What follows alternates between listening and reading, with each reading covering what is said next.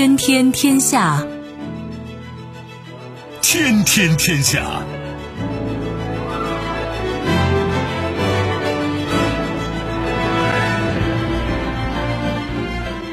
历史穿行者，新闻摆渡人。各位好，我是梦露。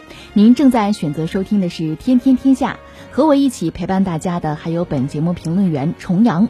世界纷繁复杂，新闻随时发生。今天的《天天天下》，您将听到：放眼长远，中国新加坡就防疫及确保供应链达成共识；日益危急，美国疫情一天新增近二点七万，累计确诊破二十一万例。西昌森火，明火已灭，严防死守。资深网红罗永浩直播卖货首秀卖出一点一亿。收听我们的节目，您可以使用传统的收音机，也可以使用手机。欢迎使用即时客户端，也可以选择蜻蜓 FM、喜马拉雅 FM、企鹅 FM 或者是今日头条，搜索“天天天下”，可以收听节目回放以及其他的相关内容。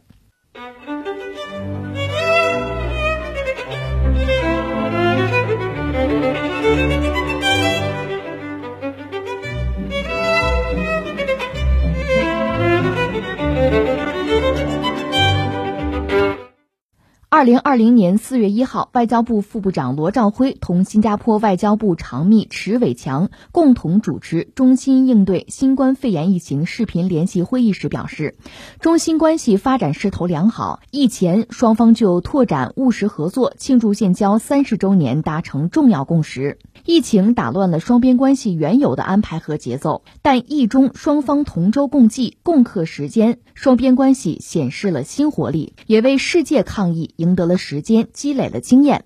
目前两国疫情均进入相对平稳期，我们要保持双边关系良好势头，在合作防范疫情输入反弹的同时，加强前瞻性谋划，着眼于后疫情时期双边关系，探讨确保双方供应链畅通的快捷通道安排，为疫后世界恢复经济和全球化进程再次积累经验。这就是今天会议的意义所在。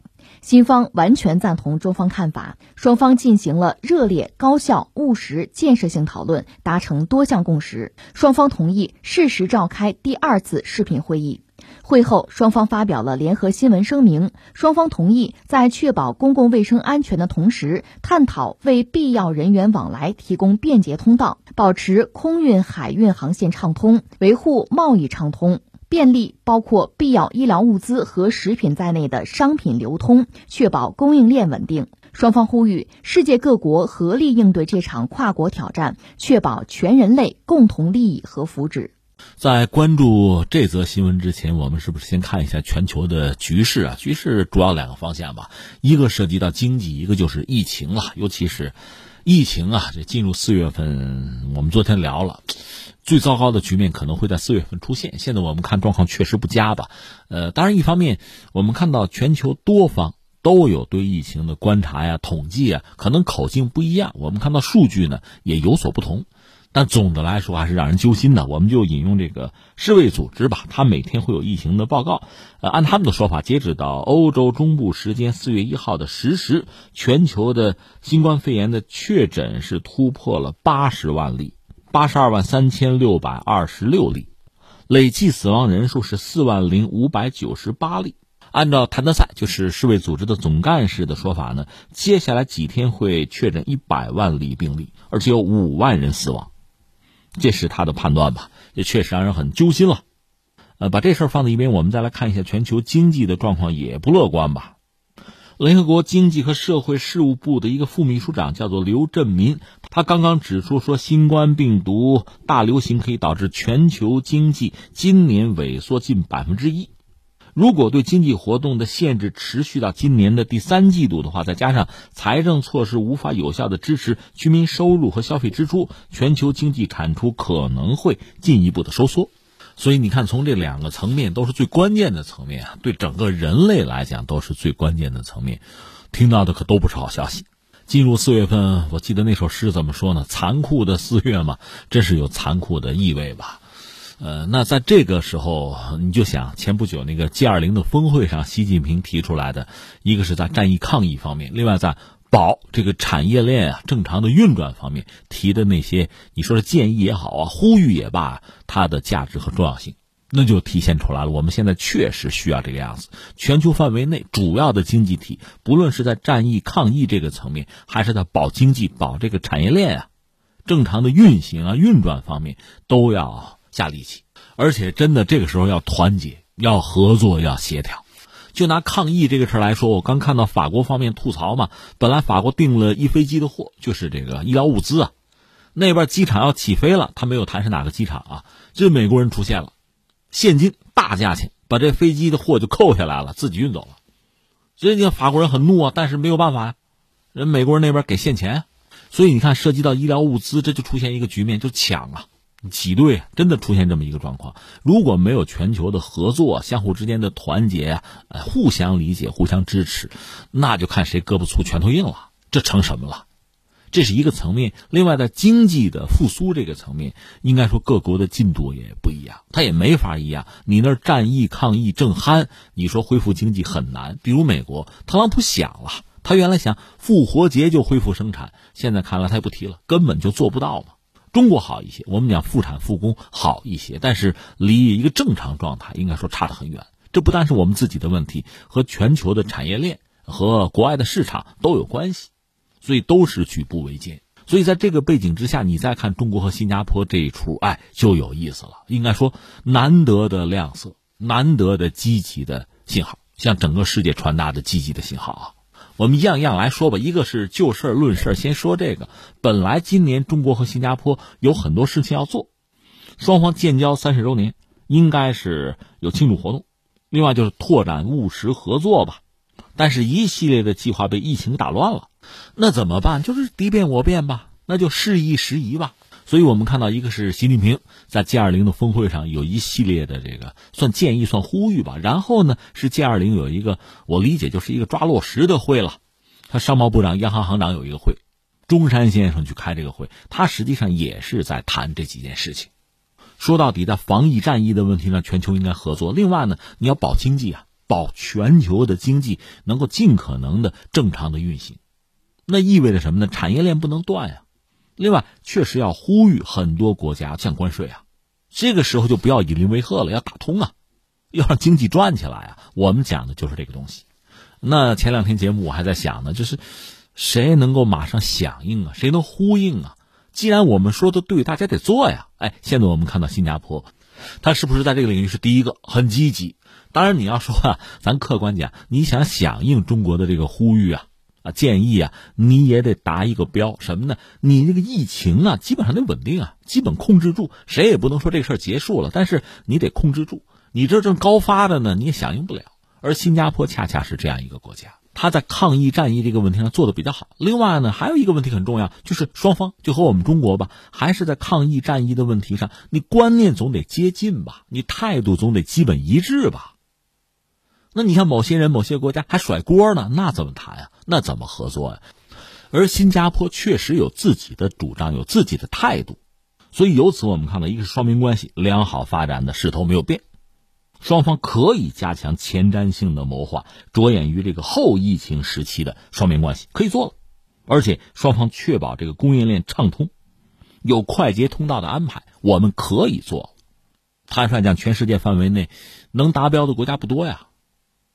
而且前两天节目我们也一直在讲啊，这个混乱的局面最后确实会导致什么呢？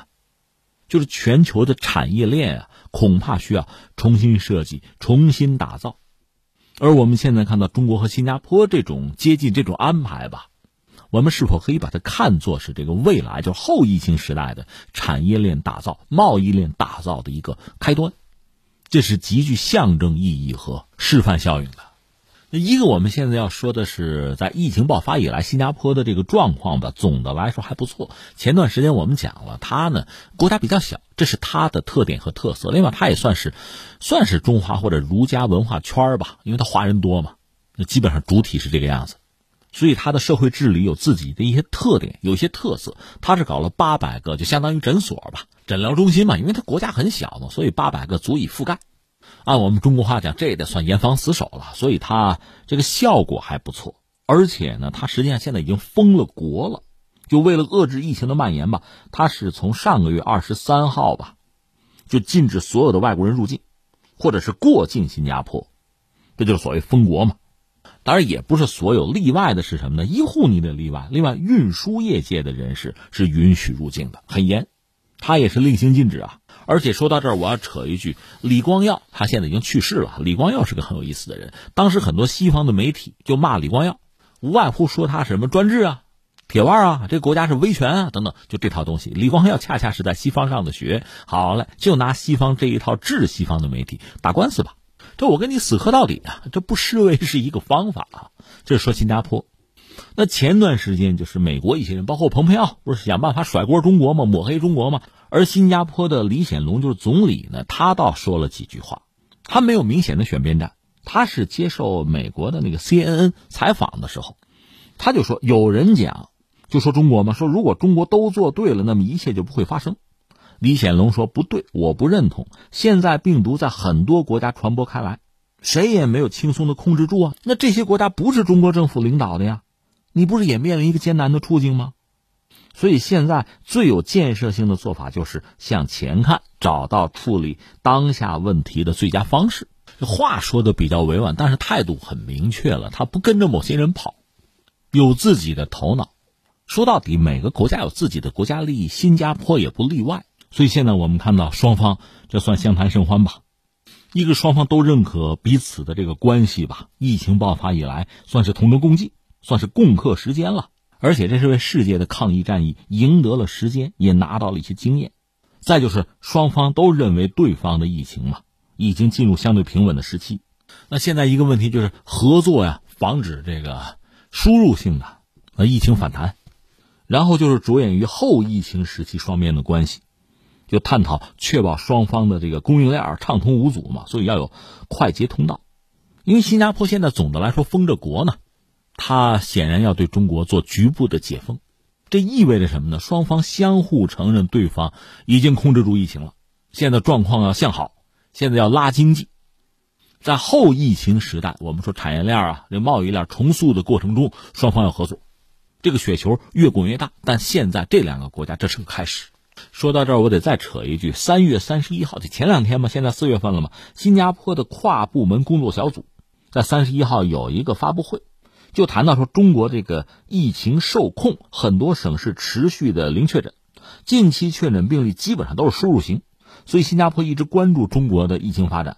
要根据情况考虑放宽对北京、上海短期签证旅客的入境限制。当然，这些人呢入境之后还得隔离十四天，这也算是一个国际惯例。我们中国也是这么干的。但是不管怎么说，和之前那个全封闭的状态比起来，现在等于说是放松了。你说那还十四天？我要告诉你，新加坡封国。什么叫封国？就是禁止所有外国短期签证的旅客入境或者是过境新加坡的。中国这等于说是第一个了。这意味着什么？这说明了什么？不言而喻。你说，即使如此，中国和新加坡现在，如果就是说新加坡算是比较早的呼应了中国的这个建议啊，呼吁，它太小了吧？呃，两个，我觉得一个呢，它带有象征意义，万事开头难嘛，这是带头。另外呢，你不能小看新加坡，国家虽小啊，你看我这儿的数据也不是最新的，二零一八年就全年吧，新加坡的对外贸易啊，就货物贸易的总额七千八百二十二亿美元，不少了。这里边，它对外出口商品总额是四千一百一十七亿，这占到它贸易总额的百分之五十二以上呗。那么出口对象前三，一个是中国大陆，一个是中国香港，还有马来西亚，其中中国大陆就占了百分之十二以上。所以你看，对新加坡这么一个应该说很小的国家呀，外贸对它也很重要，甚至更加重要，因为中国毕竟有一个庞大的国内市场，它没有啊，它着急，它比咱们还急。另外，我还要说，他这个国家虽小，想法很多。比如说，有个工业四点零，你说那不德国吗？新加坡也有，也在搞工业四点零。你说他能有什么呀？我跟你讲啊，呃，我这是二零一八年的数据，新加坡制造业在 GDP 里面占到百分之二十，电子产业又在里边占到百分之五十，半导体产业在它的这个就业、科研啊、啊进出口啊，在这些领域确实助力很多，这算是它的优势吧。另外还有什么呢？石油啊，它地方很小，它资源很匮乏，但它是个港口，还有挨着马六甲海峡，它本身虽然没有任何的油气资源，但它居然是就是国际石油贸易中心之一吧，也是亚洲石油产品的定价中心。新加坡呀，因为刚才我们说它地理位置非常好，它确实居安思危，因为国家太小嘛，就审时度势，就抓住了一个机会，就是全球的产业分工转移的那个时机呀。到二零一五年的时候，它的这个本就本产业链啊。打造到了什么程度？它纯本的进口量还有出口量都达到五十万吨的规模，就很大了。它本身呢，这个市场交易机制发育的也比较健全，它算是东南亚这个区域的最重要的一个纯本的贸易枢纽。而且它二零一四年的时候炼油能力就是每天啊就有一百多万桶，一百三十四万桶还多。所以你看，对我们中国来讲，不管是在这个疫情爆发之前，我们自己原来的那个设计啊格局之中，还是现在因为这个疫情吧，我们再三讲，疫情确实可能带来一个很大的变化，就是全球范围内这个产业链、这个产业布局可能会发生很大的变化。往大里说，全球化都会出现一个新的格局和样态。传统的全球化到这是不是真的要终结？当然，传统全球化的终结，除了疫情，你还得算上特朗普啊。那这就涉及到一个新格局的打造问题。你总不能等疫情结束之后再说吧？那歇两天再说，现在就得着手，现在就要考虑。新加坡离我们又很近，地理位置又很特殊。如果双方能够更进一步啊，在目前这个全球的格局之中，双方有一个相对新一些的定位，着眼于后疫情时代啊。那对彼此都很重要，而且它还带有什么呢？带有一个示范效应。所以你看这个消息，我倒觉得真是很重要。而且在疫情期间，这真算是好消息。不管是对我们、对他们、对东南亚国家吧，就中国周边的国家，还是对这个疫情啊基本得到控制的这些国家和地区，这都算是好消息。你看，就这几个台阶吧。一个是双方确实都做了各自的努力，也有相互的支援。现在呢，基本上国内疫情控制住。有资格说这个话，就是肯定对方在抗疫战役这个过程之中的努力和成就，这为世界各国也提供了经验，提供了榜样。再就是复产复工，拉动全球经济这个层面，双方可以先行先试。现在能做的呢，就是说双方的这个物流啊、交通啊，先相互的解封，在确保安全的情况之下呢，这个贸易链就走起来。如果真的转起来，那这对全球经济啊，对各经济体，那当然就是一个鼓舞了，是一个带动，同时呢，也是一个示范，就是一步一步这么做到最后，就可以迎来一个比较好的结果。所以我们讲，这是个好消息。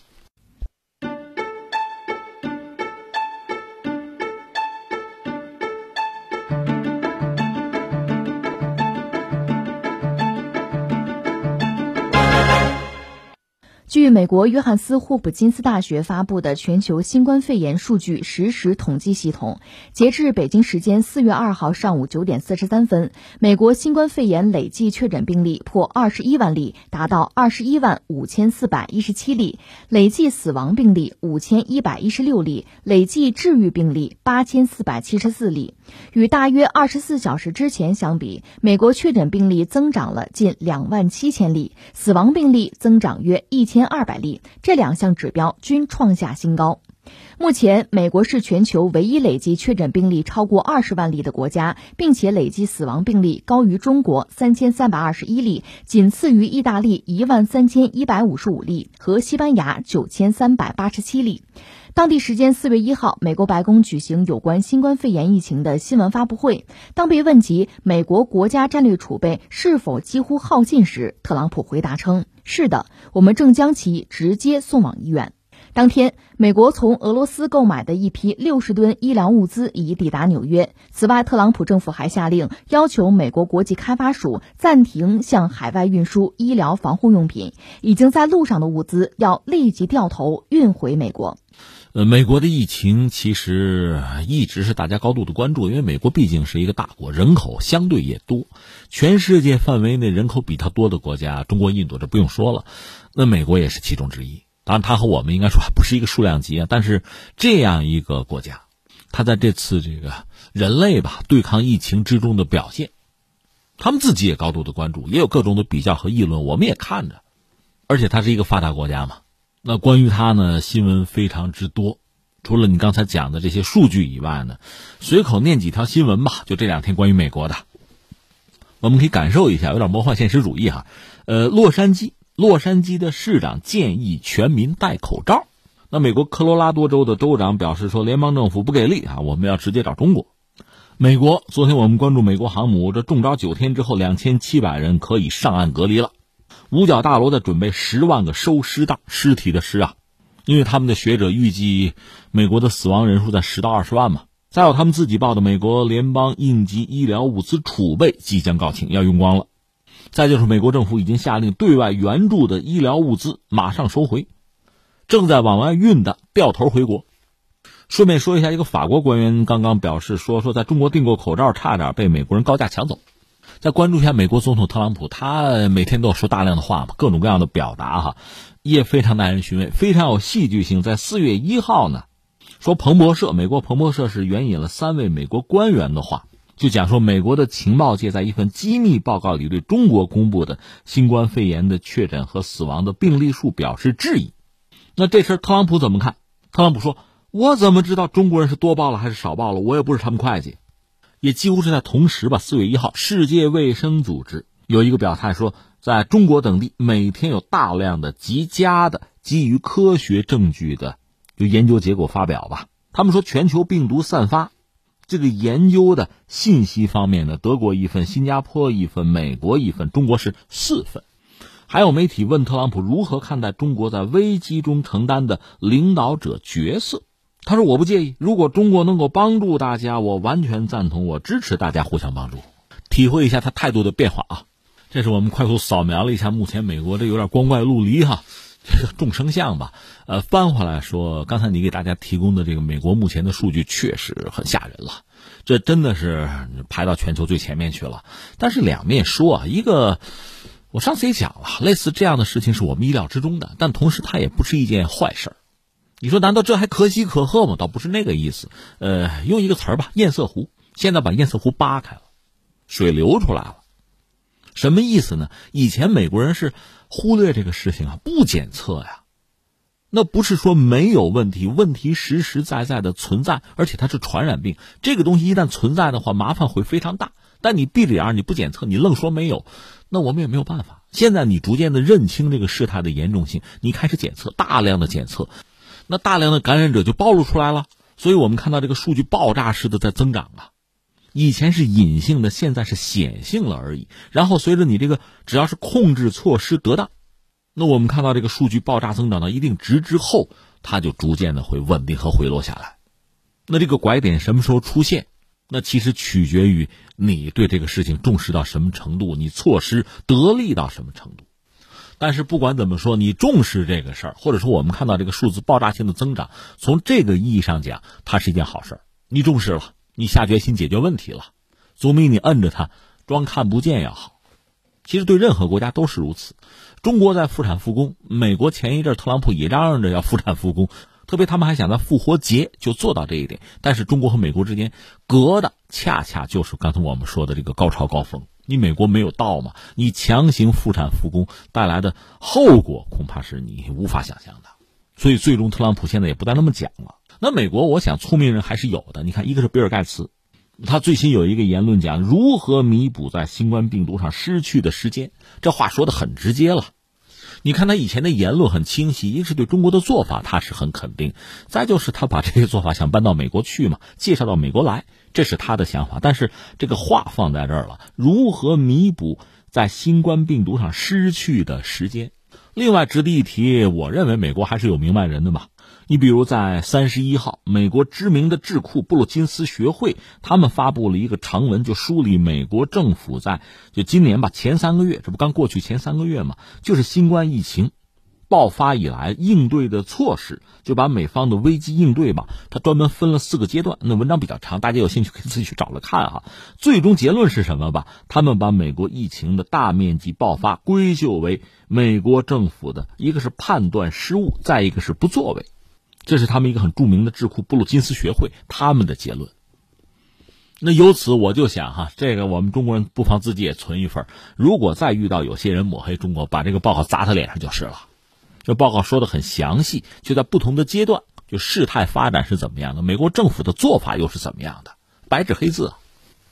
对，和这个配套呢，你还可以留一份这个，就是很著名的那个《柳叶刀》杂志，那个医疗杂志很权威的，全球著名的那个。它的主编说，一月底我们就知道中国的情况。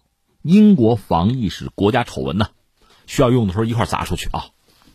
另外再说一个人吧，叫做蒂芬·沃尔特，他是美国的哈佛国际关系学院的一个教授，他也刚刚发了一篇文章，明说就是特朗普总统与美国国家能力的丧失。这文章指向性很强的，这篇文章开篇就说，美国在专业知识方面的声誉一直是其力量的最大来源之一，但是新型冠状病毒足以将之终结。第一句话就是这句话，他说，无论美国政府如何回应，美国终究无法完全从这个 COVID- 杠幺九这个我们前两天刚刚介绍过，这是世界卫生组织对这次这个新冠病毒的命名 COVID- 杠幺九，就说美国是无法从这次疫情中幸免。他说，即便是像新加坡这种在应对疫情方面达到所谓黄金标准的国家，也出现了数百例的确诊病例。那意思，何况美国呢？当然，这位先生主要是从国际政治的角度，还不是从疫情的角度去分析。是讲美国呢，一个多世纪以来吧，美国的全球影响力建立了三个支柱之上：一个就是经济和军事实力很强大；第二个支柱呢是一系列盟友的支持；再有第三个就是对美国能力的广泛的信心。他说：“美国人享有的光辉的声誉是数十年建构的结果，甚至像越南战争这样的事情也没有完全破坏包围着美国能力的光环，而且持续的技术创新浪潮吧，和所有这些花哨的创造都使得我们可以理解为什么全世界都认为美国是一个精英化的、有成就的、最重要的、有能力的国家。但是过去二十五年，美国在挥霍自己宝贵的声誉。至于这次这个病毒。”特朗普对这场危机的处理，从一开始就是一场令人尴尬的惨败。这位沃尔特话说的就不好听了，他说这个状况完全可以预见，就是特朗普漫长的商业生涯验证，相比于领导者，特朗普更像是一个表演者；相比于管理复杂的商业运作，他更擅长蒙骗他人和逃避责任。他杂乱无章的个人生活同样释放出清晰的信号。当然，这篇文章最后呢？这位先生还是给自己的国家一个相对光明的尾巴吧。说展望未来，政治的根本变革可能是我现在仅能看到的一线希望。就是美国正在经历二十世纪三十到四十年代以来最大的危机，但昔日的美国比现在更能应对这些挑战。当时上一代美国人最终应声而起，向本国和世界展示过自己的国家可以做些什么。现在美国人必须记住过往的经历，抛开过去几十年的傲慢、分裂和放纵，证明他们的国家仍然有能力找到什么需要去做，然后他们就会去做需要做的事情。这是这位沃尔特先生的反思啊。其实你要看这方面文章不少，包括那个福柯，当时提出历史终结了，就苏联解体之后哈，那位现在也有一些反思哈。啊，我也没什么好说了。最后应着沃尔特先生最后那句话，提醒美国人一句：先戴着口罩吧。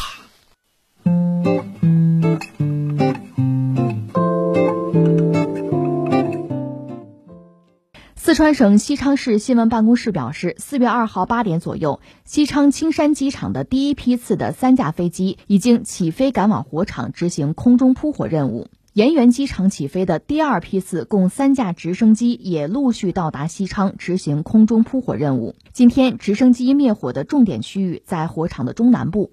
此外，今天计划还有七架直升机驰援西昌庐山火场。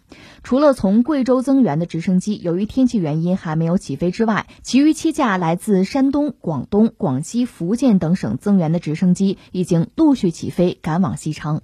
这段时间我们节目关注疫情比较多哈，嗯，这个事儿其实前两天就该关注啊。今天说一下吧，就是西昌林火那个森林火灾，嗯，好在是到现在呢，说明火已经扑灭了，大家现在叫严防死守啊。另外，西昌已经发布了号称叫史上最严的森林防火的管控措施。聊这个话题，首先还是要向在这次就扑灭森林火灾的战斗之中吧，也是战斗之中殉职的十九位啊，有一位向导有十八位扑火队员就不幸殉职啊，这个确实太让人痛心了。这么多年以来，这一次性这么大规模的这个伤亡，真的是不多见。那我看当地已经搭了灵堂吧，很多群众自发去悼念。另外，我也看到国内有些媒体是不是有一些针对这些牺牲者啊家人的一些慈善活动吧？希望这些实际行动能给他们带来一点点安慰吧，也只能是这样讲了。那句话大家已经说了无数遍了，就是哪有什么岁月静好啊，有人负重前行啊。这几年有一个词儿真的反复被使用，“逆行者”。逆行者本来是贬义词啊，就你不按规矩走路啊。但是现在这个词更多的被赋予了那些英雄主义的含义啊。真是当危机来临、灾难来临的时候，大多数人那是要逃离风险啊，远离风险啊。而这个时候，总有一些人是挺身而出，是勇往直前的。你像前两天，我记得我还。复述过基辛格说的那句话嘛？他研究中国历史，他说，中国人总是被他们之中那些最勇敢的人保护的很好，就是这样。他这话一点错也没有，所以先向这些牺牲的人表达一下我们的敬意吧，这是一个要说的。然后有一个话题不能回避，就是怎么回事这个确切的说，我们还不知道。那无外乎两个原因吧，一个原因呢，就是有没有人为因素。这个恐怕还需要在这次火灾结束之后彻查。另外，最关键的就是目前我们讲现在这个时节，确实也是很麻烦的一个时节。就说西昌这个地方，它是在凉山啊，凉山在亚热带季风气候区，它本身是呃算是干湿两季分明吧。现在它所处的这个季节吧，你也可以叫冬季吧，它应该算是阳光充足啊，少雨干暖是这么个状况。如果到夏那半年呢，就是云雨比较多，气候还凉爽。我查了一下，说有一个地方叫做尼日河，那个地方四季是比较分明。除了那个地方以外，其他地方呢，你要画季，按气温来画季节，四季都不明显的。所以你可以用什么干湿来画，就是说十一月份到四月份这叫干季，五月份到十月份是湿季。这是当地的这个状况，这个状况决定这个季节它就有可能发生火灾。其实说到森林火灾，这个我们都知道，有森林就有火灾啊。没有人类的时候，该火灾它也有火灾。我这儿的数据是，全世界每年平均发生森林火灾是二十多万次，毁掉的这个面积啊，可以占到全世界森林总面积的千分之一以上。中国现在每年也有大量的这个森林火灾，大概得有万次以上，烧掉的森林几十万甚至上百万的公顷。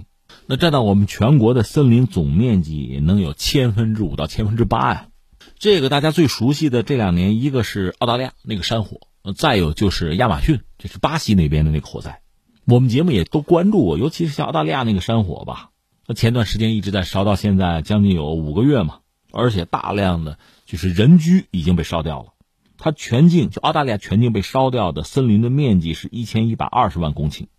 去年那个亚马逊雨林的大火烧掉的面积呢，大概是一百八十万公顷，所以澳大利亚这次损失非常大。这火一直烧到海岸线了，大约有十亿多只各种各样的野生动物直接或者间接的死于他们这次森林大火。然后翻回来，我们说这个消防啊灭火这个事儿，越来越是一个很技术的活我记得多年前可能国内引进过，好像是美国的一个电视连续剧吧，就是讲消防队员生活的。我看过几集，呃，有比较深的印象，就是消防本身是非常专业的一个技术。一个是城市，城市现在是这个高楼啊，鳞次栉比，它会带来一种小气候，因为城市有热岛效应啊，有时候忽然下场雨啊，或者说它那个风很特别。如果一旦有火灾的话，作为消防员在扑灭这个城市的火灾的时候，有可能遇到各种各样的这个特殊的风。这个火情火势啊，有非常大的不确定性。再就是像这个森林大火，这个也非常可怕，因为一旦出现森林大火，往往火点很多，火线很长。而且它既然是山区嘛，往往气候又非常复杂。另外，你说山高林密意味着什么呢？道路也难走。西昌这个地方，你看它海拔在一千五百米以上。那你说缺氧吗？也算缺氧，但是这个缺氧一方面不影响森林的燃烧，可另一方面人对人是严峻的考验，这给这次这个扑救山林大火带来很大的麻烦。而且扑救林火的时候呢，消防员啊，很可能遇到一种就是巨大的威胁，叫什么呢？叫做爆燃，爆炸的爆，燃烧的燃。这名字一听就很可怕，是吧？它是往往在短时间内就可以形成巨大的火球，就甚至是蘑菇云那个样子的一个东西，而且它是瞬间爆发。威力大，带有某种偶然性、突发性，人往往来不及反应。这个有一些文献显示说，就是如果火发展到就是极为猛烈的时候，产生这个叫爆燃嘛，爆燃火的温度达到摄氏一千度以上，火焰可以到三十米高。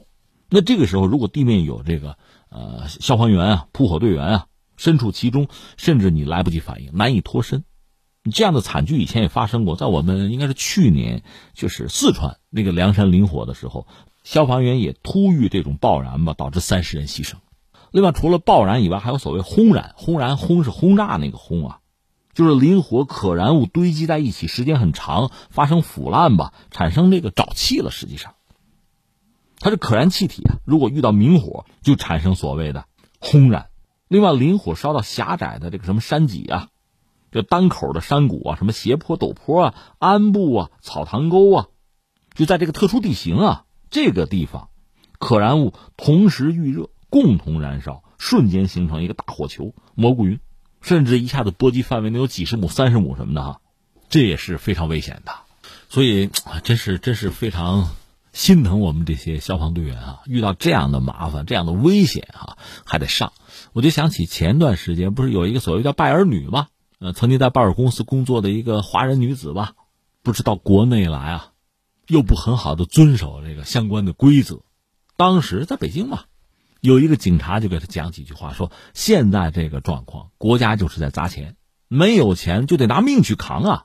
那你现在我们仔细想想，有的时候你有钱，也不能解决问题，有的时候真的是拿命扛啊。所以逆行者他们让我们尊敬，让我们钦佩，让我们感激，就在这儿。我们就说这个林火啊，去救林火，有的时候因为它地形往往很特殊，风向又多变，甚至我也看到一些资料讲呢，有一些状况啊，你比如大风天气，产生叫树冠火，你能想象树冠着火，树冠火，消防员啊，甚至直升机根本就靠不上去，大型的消防器械也上不去，这个时候很危险，人力都不可及呀，难以扑救，你只能从外围呢搞隔离带，就这块烧就烧吧。以火攻火，或者只能等天气条件有所改善之后，就说靠自然力吧，人力所不能及，这都是有的呀，那就没有办法了。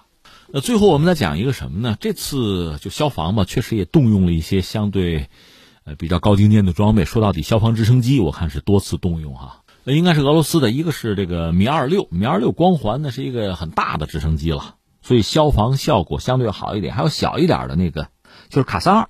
卡萨尔本身是俄罗斯卡莫夫设计局设计的一款直升机，这个卡式直升机在全球范围内都是很独特的。它这个机身很短，短粗，它那个旋翼是一对儿，上下哈正反转的。那为什么这么设计呢？因为这个最早是他们那个军舰上就舰载机，这样呢，它实际上用比较小的起降甲板，机库的面积可以比较小，但它高啊。你比如像卡尔巴这种反潜直升机，中国海军也装备了。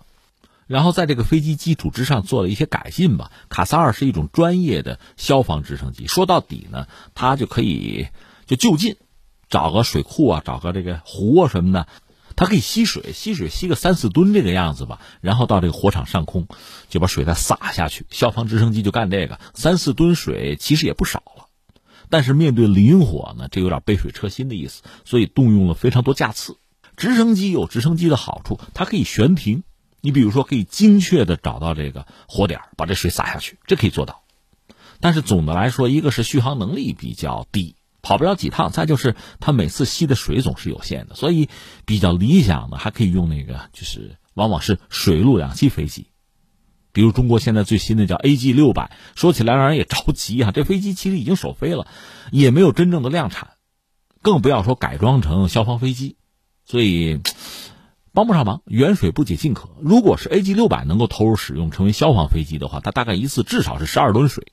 那你想，这十二吨水投下来，那就不一样。之前中国有一种老式的，就是叫水轰五，水就是水面的水，轰是轰炸机的轰，水轰五那个飞机呢，我们装备的不多，现在基本上退役了。它也改装过消防飞机。但这种飞机也有个麻烦是什么呢？它总得找一个水面吧，怎么也得是个水库，大水库，它在里面完成起降，特别是它在起飞的过程之中呢，它肚子里吸水，装着十来吨水，然后到火场扔下去。如果说这个火场附近没有太大的水库的话，你这飞机也降不下来，也飞不起来。所以还得用直升机。不管怎么说吧，这次包括去年嘛，这个林火确实给我们造成很大的损失啊。在这之后，我们真的要考虑，就怎么来消防。这消防各种各样的重型机械，地面上的不说，就说这个。用直升机和大型固定翼飞机来做消防飞机这个事儿，恐怕我们还得认真考虑。一个是我们自己的直升机工业现在还可以，特别是当年二零零八年汶川地震的时候，曾经有媒体发问，就是我们整个国家的直升机啊数量有限，到了关键的时候车都进不去，用直升机啊，它可以垂直起降嘛，这是最好用的。但是我们整个国家直升机数量就有限，从零八年开始，我们确实加快，就说民用直升机这块就加快了。在今天呢，也形成了几个系列。这次西昌林火之后，是不是我们得在这个领域再加快建设？比如说，我们国内现在生产的稍大一点的直升机，比如直八、直十八那个系列，搞成消防直升机，那装的水总是要多一点吧？另外呢，像 A G 六百这样的水陆两用飞机，改装成消防飞机，这个真得加快了。希望将来吧，当然谁也不希望再有林火，这要有的话，希望我们手头有更好的消防工具啊。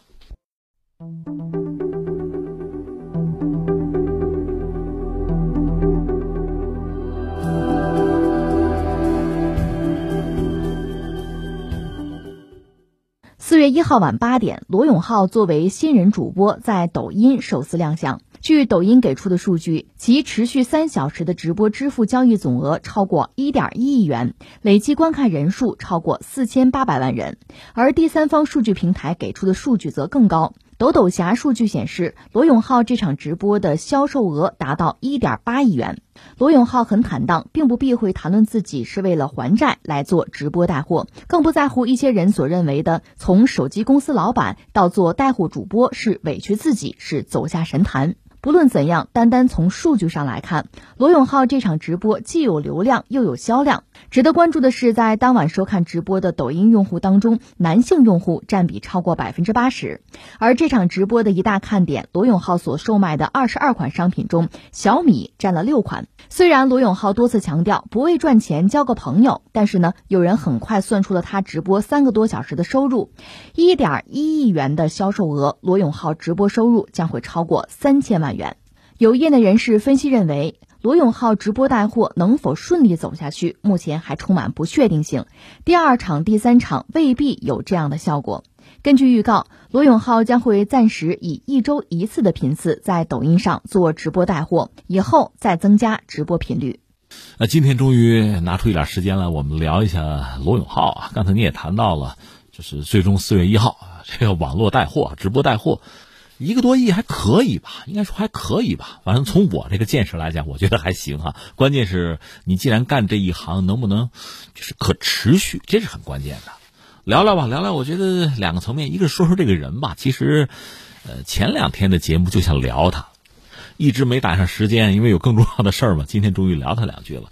呃，罗永浩这个人是这样，他确实是一个网红，有人管他叫第一代网红，和他齐名的那个时代的网红。有个芙蓉姐姐，大家还记得吧？那 什么时代？你在网上混多少年才记得这个人？现在那些人大概就销声匿迹，或者说想红也不好红了。而他一直到现在，呃，应该说还没有过气。我理解他还没有过气，不容易哈。呃，他是这样，呃，他确实人生很传奇。他是算是东北人吧，延边啊。呃，他上高中的时候就很有个性，那时候可能也青春期逆反吧。他对当时的这个教育哈，他个人是很反感。说曾经有一次写作文，那老师批他叫哗众取宠，他就不干了。他说：“你看我这作文是给你看的，我没给别人看，哗什么众啊，取什么宠啊？这么着吧，我辍学吧。”他高中就辍学，他没有上完高中。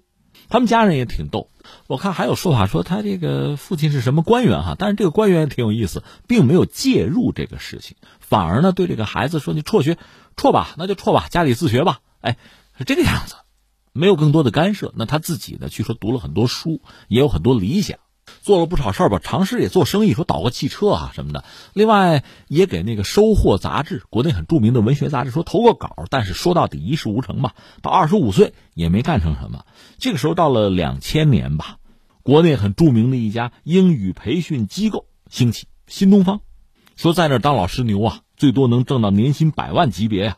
所以罗永浩就动心了。这时候一个是他口才就不错，但是这位是高中就没毕业嘛，外语谈不上啊。没有英语基础啊，也没留过学啊，但他就忽然想说，我去新东方当老师去吧。他是自己跑到北京，说在北京西二旗一个农民房里，西二旗现在很有名是吧？当年就是找了一个农家嘛，租住嘛，在那几个月啊，魔鬼训练啊，自虐式的闭关，就应聘上了新东方的英语老师。据说他是给这个俞敏洪写过一封万言的，就算求职信吧。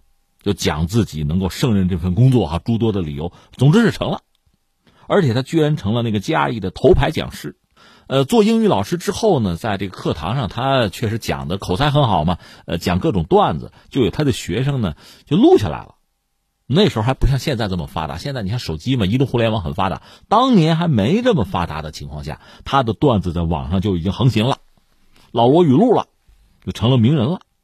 呃，零五年、零六年，当时所谓中国互联网，你要说十大名人、十大人物，肯定能排得上，就他呀。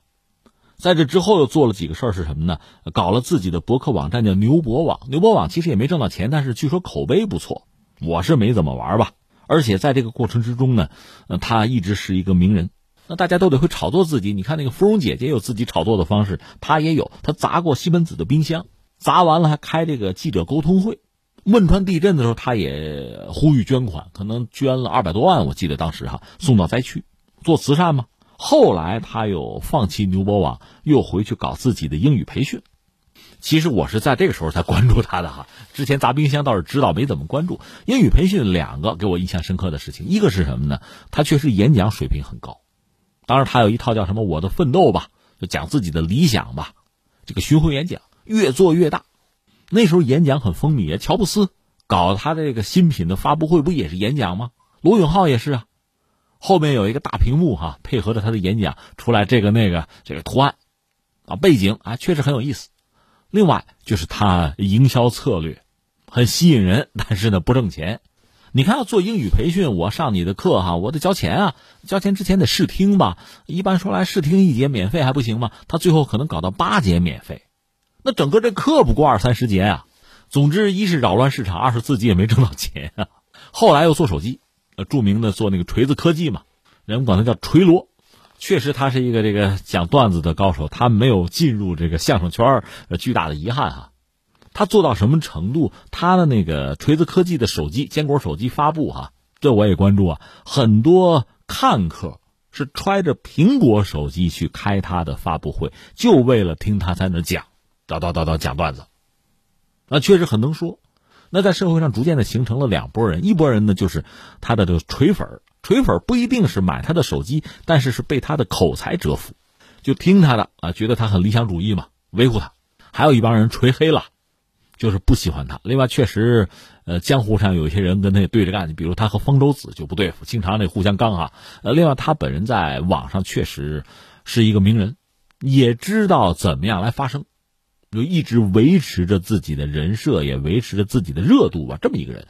但是锤子手机最后也砸了，因为买手机最终是要用的嘛，光讲情怀是不行的。手机不好用，营销上可能也有一些问题吧。而且他这个人的性格，现在很多人也讲，就我曾经看到很多关于他的段子，这可能是真的啊。就是他那公司可能闹蟑螂，他派手下一个人去解决这个问题哈。那手下就就买点药呗，就出去买药，然后他又打电话告诉人家你要去哪一家啊，在什么街什么地方第几家你去买这个药，然后怎么用什么的，说了半天，最后自己就就上吧，事必躬亲吧。呃，注意很多细节，他可能自己后来也反思，这跟人的性格是有关系的，他很注重细节，但是大的格局是不是就有问题了？那言而总之，他也是一系列的拼搏吧。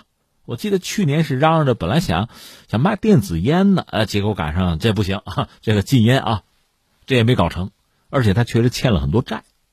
那这次我们说他搞这个直播带货呢，他自己也明说，就是得还债啊，就这么一个状况吧。那你说这位怎么评价呀？怎么说呢？我觉得我也算不上评价人家，这个江湖上。自有人去评价他哈，我只是想说说我的感慨。一个是什么呢？真的是中国这些年，一个是大的环境改革开放，另外在技术上，像这个互联网到移动互联网啊，这个技术的进步，基础设施的完善，它形成了一个很有意思的，你算叫虚拟世界吗？线上世界，你可以这么说。但是呢，它和线下又紧密的联系在一起，确实成就了很多人，很多呃有理想或者说有野心的。有欲望的人，愿意表达自己的人，愿意在这个世界之中啊出生，并且营造自己的影响力，营造自己的粉丝圈，给这些人确实提供了一个很好的机会。而老罗确实是这样一个人，他认清了机会，抓住了机会。我理解，到现在他还得算是一个网红，因为你看他昨天第一次带货，当然之前会有一些这个商业上的操作啊，有些炒作哈，但是确实大量的关注，那是千万级的关注啊，带货一个多亿啊，从这个额度上讲还是很可观的。另外，就我个人来讲，我不是个做生意的人，但是既然是生意人啊，我们总要用生意人的标准来要求他。你比如拿史玉柱来说，当年那个巨人集团烈火烹油，如日中天，资金链断了，咔嚓折了，他欠了一屁股债，但是他没有跑，他没有销声匿迹，最终他把债还上了。我觉得作为一个商人啊，这是很基本的一个道德。翻回来说，这位老罗呢，也是欠了债。我看网上很多评论讲，原来还是做 CEO 的啊，卖手机的，甚至觉得自己是乔布斯转世啊。那个苹果手机是未来等着我来兼并的啊，有这样的宏图大志，信不信的我也不知道多少人信哈。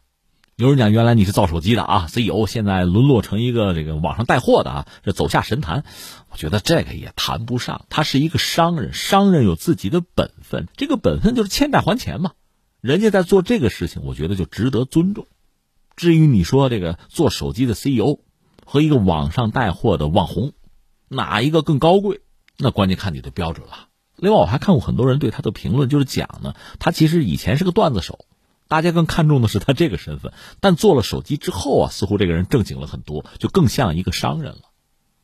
甚至和别人接触啊、打交道啊，都不是那种就是网红那样，动不动和人怼呀、打一架呀、争流量啊、要名气啊，不是这样子了。他更像一个商人，因为像一个商人，可能就不像以前那么有趣儿了。那很多网友对他的兴致就在降低。这也说明一个问题啊，就是这不有个词叫人设嘛，人设崩塌呀，有这样一个问题。但总的来说呢，我觉得老罗罗永浩，那你就走自己的路嘛，先把债还清了再说吧。作为一个本分的商人，而且在互联网这么多年风风雨雨，呃，人总是要成长的。别人怎么说是一码事，自己的成长毕竟还是自己的事情吧。最后我倒想说谁呢？说这些看客。在网络上，因为网络时代嘛，大量的这个网友时刻准备着要做某些人的粉丝，我觉得也大可不必。虽然这种状况我也扭转不了，我也没有兴趣去扭转。我只是说，大家有自己的头脑啊，自己的判断和喜好就好了，也没有必要对某些人网红啊有太多的不切实际的期待和要求。互联网上很多事情，在我看来，它是一个互动互训的一个结果，就是有网红，有粉丝，粉丝追捧，网红表现。这样互动互训到最后，双方都可能走上一条不那么让人愉快的路。我们看到现在这个网络上很多网友动不动就是训这个骂那个，追这个刚那个，其实有那个空哈，索性自己做一点实实在在的事情。就像前两天我们刚讲的哈，五 G 时代到来了，全民网络直播元年可能已经到了，别挑别人了，自己上，自己来一把，自己体验体验，也许还能挣到钱呢，这不好吗？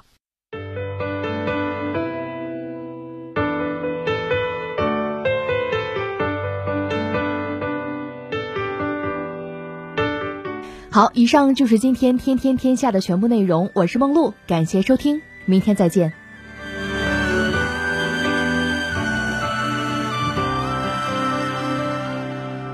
无边无际昼夜不停歇的潮汐，无穷无尽心里藏着几千万里。慢一点就慢一点，远一点再远一点。无边无际闪现又逝去的星云，无穷无尽漂浮又消失的岛屿。看一点，多看一点，远一点，再远一点。让心潮澎湃的帆，驾乘风破浪的船，去天际线、海平线交汇之间。长风划过肩。